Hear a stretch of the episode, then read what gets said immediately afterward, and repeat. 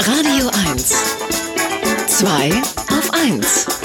Zwei Mann, ein Thema. Mit Sven Oswald und Daniel Finger. Es ist 10.09 Uhr, Sie hören 2 auf 1. Unser Thema heute ist heiß und jetzt beschäftigen wir uns mit dem Heißgetränk der Welt, kann man geradezu sagen. Kaffee. Woher kommt es eigentlich, dass Kaffee das Heißgetränk dieser Welt wurde? Das wollen wir erstmal aufklären, bevor wir, bevor wir uns später Bevor auch noch mit aktuellen Kaffeetrends beschäftigen. Bei uns im Studio ist auch nach der Sommerpause wieder Markus Bartelt, unser Marketing-Experte.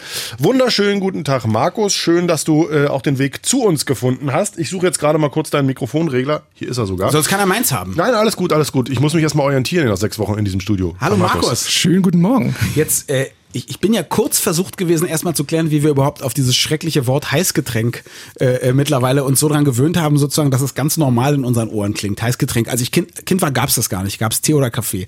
Aber die Frage wollen wir jetzt nicht behandeln, sonst fehlt uns die Zeit für die wichtigere Frage, wie wurde Kaffee zu diesem Hammer Heißgetränk Nummer eins? Das hat mit ganz, ganz vielen verschiedenen Faktoren zu tun. Ähm, Das eine ist natürlich, dass wir hier ein Getränk haben, das stimulierend wirkt, das ähm, die Wachheit besser spüren lässt, die auch deutlich länger wach hält. Marketing-Experte, das ist die Wahrheit besser Hey, spüren. und das alles legal. Ja, das, genau das, genau das ist der springende Punkt. Das alles legal. Das heißt, wir haben eine, eine etwas Stimulierendes, ähm, das das belebt und das jetzt nicht irgendwie wie Alkohol zum Beispiel, also wie Bier oder wie Wein, äh, reglementiert werden musste. Und das führte auch dann dazu, dass die Kaffeebohne, die über Afrika sehr schnell in den nahöstlichen Raum kam, dann dort ähm, sehr beliebt war. Also es gab dann eben die ersten Kaffeehäuser schon im 15. Jahrhundert, ähm, die halt natürlich nur für Männer waren, aber da konnte eben Kaffee getrunken werden, man hatte eine gute Stimmung, man war wach und das alles äh, eben ohne das Alkoholverbot. Aber äh, man muss ja sagen, es war doch auch umstritten, oder? Zumindest äh, ich mit meiner Chorvergangenheit. Ich denke an den berühmten Kanon C-A-F-F-E-E. Äh, trink nicht so viel Kaffee und so. Da wird ja noch gewarnt vor dem Trank, der eigentlich für den Muselmann ist und nicht für uns anständige weiße äh, äh, Mitteleuropäer. Also das scheint auch, sagen wir mal, etwas eher äh, Verrufenes gewesen zu sein am Anfang. Na, verrufen eigentlich nicht. Es war für Kinder. Also, das ist ja die, die Kinder, die Kinderkantate. Kinder sollten natürlich, hieß es zumindest damals, auch bis heute ja, äh, bis zum zwölften Lebensjahr keinen Kaffee trinken. Ähm, Sondern lieber Energy Drinks. genau. Du, Lieber- ich dachte, lieber ich dachte bis zum Kinderkaffee. 16., 18. Lebensjahr trinken Kinder keinen Kaffee, weil es ihnen eh nicht schmeckt. Aber heutzutage sieht man auch ständig irgendwelche Zwölfjährigen mit großen Kaffeebechern Da rumlaufen, ja, oder? ständ, da ja mittlerweile sehr viel Milch mit dabei ist und sehr viel Zucker da reinkommt oder eben auch irgendwelche Geschmacksrichtungen, Siruprichtungen, äh, trinken auch sehr äh, junge Jugendliche mittlerweile ihren Kaffee. Aber das, das, das ganz Spannende ist, dass eben der Kaffee, und auch das hat damit zu tun, dass er sich schnell verbreitet hat, ähm, das war jetzt nicht so ein Getränk für den Adel, wie wir es bei anderen Getränken hatten, dass es erstmal nur aristokratisch war und dann ging es weiter runter auf die Bürgerlichen und dann irgendwann kam es bei den Arbeitern an, sondern die Verbreitung ging darüber, ähm, dass natürlich die Händler das entdeckt haben und das mitgebracht haben und gleichzeitig hatten wir viele ähm, Studenten. Also es gab ja einen großen Austausch bei den großen ersten ähm, Universitäten, auch im europäischen Raum.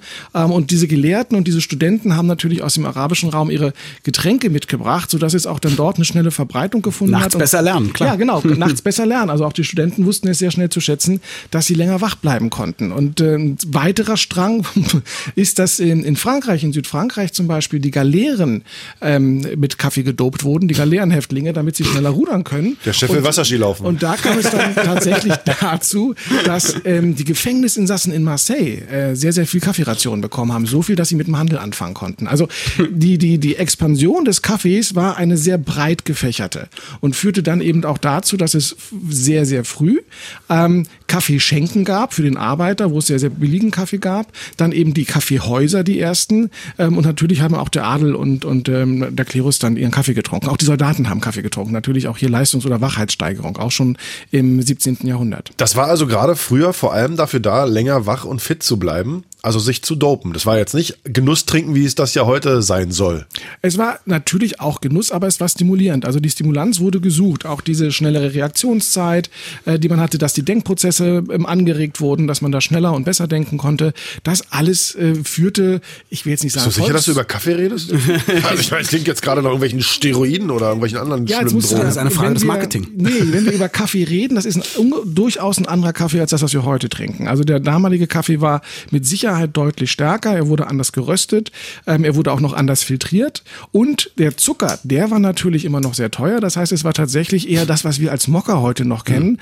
Mhm. Äh, eigentlich ungesüßt, dafür sehr bitter, sehr, sehr stark und hat wirklich so einen kleinen Gibt's genau, beim RBB auch bei den Kollegen drüben von Kowalski und Schmidt. So, so, genau so kochen die den Kaffee. Nein, es ist nur, weil du so spät immer zur Kanne kommst, da ist ja schon eingedampft. Nein, nein, das Also glaube wenn ich der nicht. Löffel drin steht, dann ist er richtig. Außerdem heißt es zu Potte kommen. So, äh, jetzt wollen wir gleich einmal über eine ganz besondere Kaffeeverbreitungs-Marketing-Geschichte sprechen. Aber ich wollte nur sagen, äh, äh, in meiner Kindheit, das ist ja das Früheste, an das ich mich erinnere, da wurde ja nie mit geworben, macht wach, sondern immer nur, zu Hause trinkt mein Mann nie eine zweite Tasse Kaffee. Ja. Und solche Dinge. Ähm, also das heißt, der Wachheitsaspekt ist bei uns jetzt schon wahrscheinlich ein oder zwei Jahrhunderte nicht mehr so Thema. Ähm, na, der ging noch bis Anfang dieses Jahr, des letzten Jahrhunderts natürlich noch weiter, der Wachheitsaspekt. Tatsächlich, und ich habe auf dem, dem Marketingblog mal so ein paar alte Werbespots aus den 70ern mit reingestellt, auch einen ganz alten aus den 30er Jahren.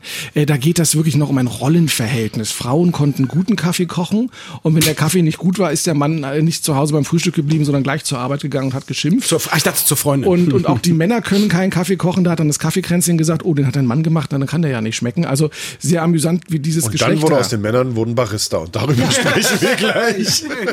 Vorher habe ich noch ein Zönkchen rausgesucht. Das ist schön, das finde ich schön. Der, der passt hier. Starfish and Coffee. ah, Prinz. Ja, ich, sehr, lange keinen Seestern mehr zum Kaffee gekriegt, muss ich sagen. Frag mal Spongebob. Zwei auf eins. 10.17 Uhr, Sie hören 2 auf 1. Unser Thema heute ist heiß und über das Heißgetränk Nummer 1 haben wir gerade schon gesprochen. Also wo kommt der Kaffee eigentlich her und warum? Wir haben gerade gelernt von Markus Bartelt, unserem Marketing-Experten, es war ursprünglich ein Arbeitergetränk, ein Soldatengetränk, ein Galeerenruderergetränk, nämlich das äh, besonders wach machen sollte und, ein fit. Journalistengetränk natürlich. Ja, natürlich. Ja, die Studenten sind doch und immer überall dabei. Ja, selbstverständlich. Also Und es, es handelte sich, Moment, um extrem starken, bitteren, sagen wir mal, eine Art Mokka. Ja. Das war also noch nicht hier diese, diese äh, äh, Sirup-Sache, die, die heute mit viel Milchschaum getrunken wird. Ich, ich wollte gerade sagen, übrigens, Student, äh, eine Kreuzung aus Student und Galeerensklave ist ja Journalist. Deswegen ist es kein Wunder, dass wir das getrunken haben. Aber jetzt wollen wir, jetzt wollen wir mal, jetzt wollen wir mal zeigen, wie, äh, wie ein beispielloses Marketing äh, äh, auch in Die einem Beine eines Galeerensträflings und das. auch in einem Bereich, der, wo man eigentlich denkt, der ist gesättigt, unheimlich viel Erfolg bringen kann. Wir wollen ein bisschen über Starbucks sprechen. Ähm, äh, Starbucks kommt aus den USA, wo man ja früher auch schon unfassbar viel Kaffee getrunken hat. Und äh, eins muss ich gleich vorneweg sagen: Starbucks ist in den USA sogar erschwinglich. Ja, ja, ja. Also gerade die USA sind ähm, erstaunlicherweise, auch wenn das ja kein Kaffee ist, was die da normalerweise früher getrunken haben, das war eher so durchsichtig, hellbräunlich und sehr wässrig, ein ganz großes Land der Kaffeetrinker. Ähm, Spannenderweise ist das politisch motiviert, weil ähm, die Kolonien, die ja von den, die englischen Kolonien waren, die mussten eines Tages äh, Schutzzölle bezahlen auf die Einfuhren, die aus England kamen. Und das Einzige, was kein Schutzzoll Zoll verlangt hat, war der Tee. Da kam es dann, wer in der Geschichte aufgepasst hat, damals zur Boston Tea Party, wo also der Tee dann ins äh, Hafenbecken gekippt wurde. Und ähm, danach hieß es, äh, wir trinken keinen Tee mehr, wir trinken Kaffee. Tee trinken ist unamerikanisch und wir protestieren durch den Kaffeekonsum gegen England. So, das heißt, wir haben also tatsächlich die mit den Amerikanern eine sehr starke und nach wie vor auch eine der größten äh, Kaffeekonsumenten. So, und Starbucks ist gegründet worden in den 70ern von drei Herren und das war zuerst mal nur ein Tee, Kaffee und Gewürzhändler. Und ähm, da haben da ein paar Filialen in Seattle aufgemacht und hatten eines Tages einen Mitarbeiter, einen Angestellten, der war dann zuständig für den Einzelhandel und für die Vermarktung. Und äh, dieser Herr, Howard Schulz, hat dann mal auf einer Messe gesehen, man könnte ja eigentlich auch in diesen Verkaufsgeschäften Kaffee anbieten. Hat das tatsächlich in einer Filiale umgesetzt mit sehr viel Erfolg, wollte das weiter umsetzen. Da haben ihm die drei Chefs gesagt, nee, das möchten wir aber nicht. Und äh, daraufhin hat er sich dann in den 80ern ähm, selbstständig gemacht und hat genau gegenüber von seinem ehemaligen Arbeitgeber seine erste eigene Kaffeebar eröffnet, nämlich Il Giornale.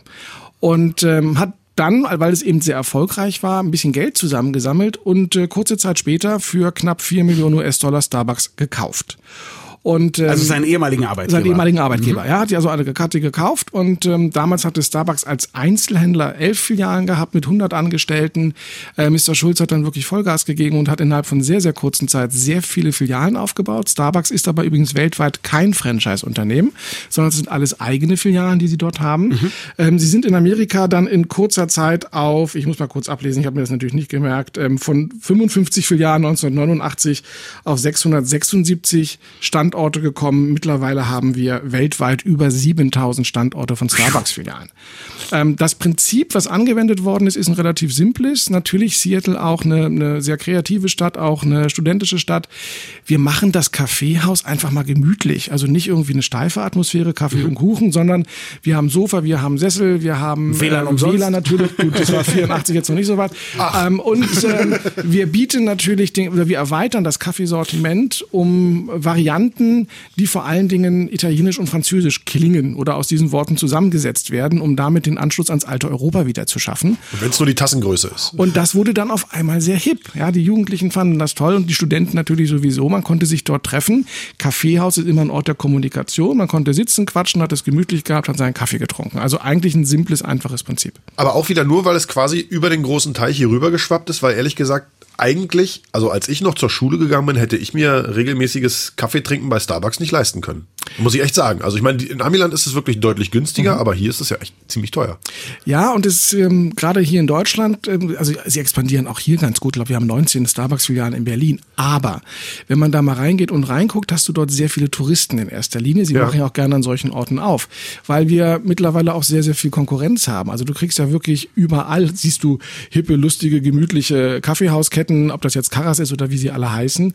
Und du hast natürlich auch immer die Möglichkeit, einfach dich nicht hinzusetzen, sondern deinen Kaffee mitzunehmen. Und das ist ja für mich eigentlich äh, äh das Verrückte. Ich selber trinke unheimlich viel Kaffee unterwegs. Der schmeckt aber lange nicht so gut. Ja? Aus so einem blöden Pappbecher, da habe ich ja dann auch vier Euro für bezahlt und so. Wie kommt es denn zu diesem Kaffee-to-go-Terror? Auch wieder abgeguckt. Ähm, ähm, natürlich, also das Kaffeehaus und im Kaffee sitzen und Kaffee trinken hat was mit Gemütlichkeit, mit Zeit zu tun. Ja, das mhm. sind so die faulen Leute, die tagsüber im Café sitzen können, die haben alle keinen Job oder sind Freiberufler oder sowas, die können sich das erlauben.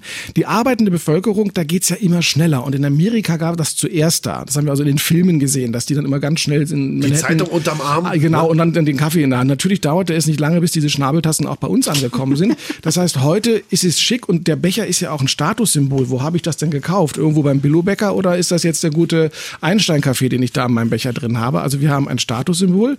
Wir haben ja keine Zeit mehr, uns in Ruhe hinzusetzen. Und im Grunde genommen ist das jetzt so ähm, nicht mehr die morgendliche Zigarette auf dem Weg zur Arbeit, sondern der morgendliche Kaffee. Und man hat natürlich auch keinen Bock, mit den ganzen Sacknasen in dem Kaffee rumzuhängen.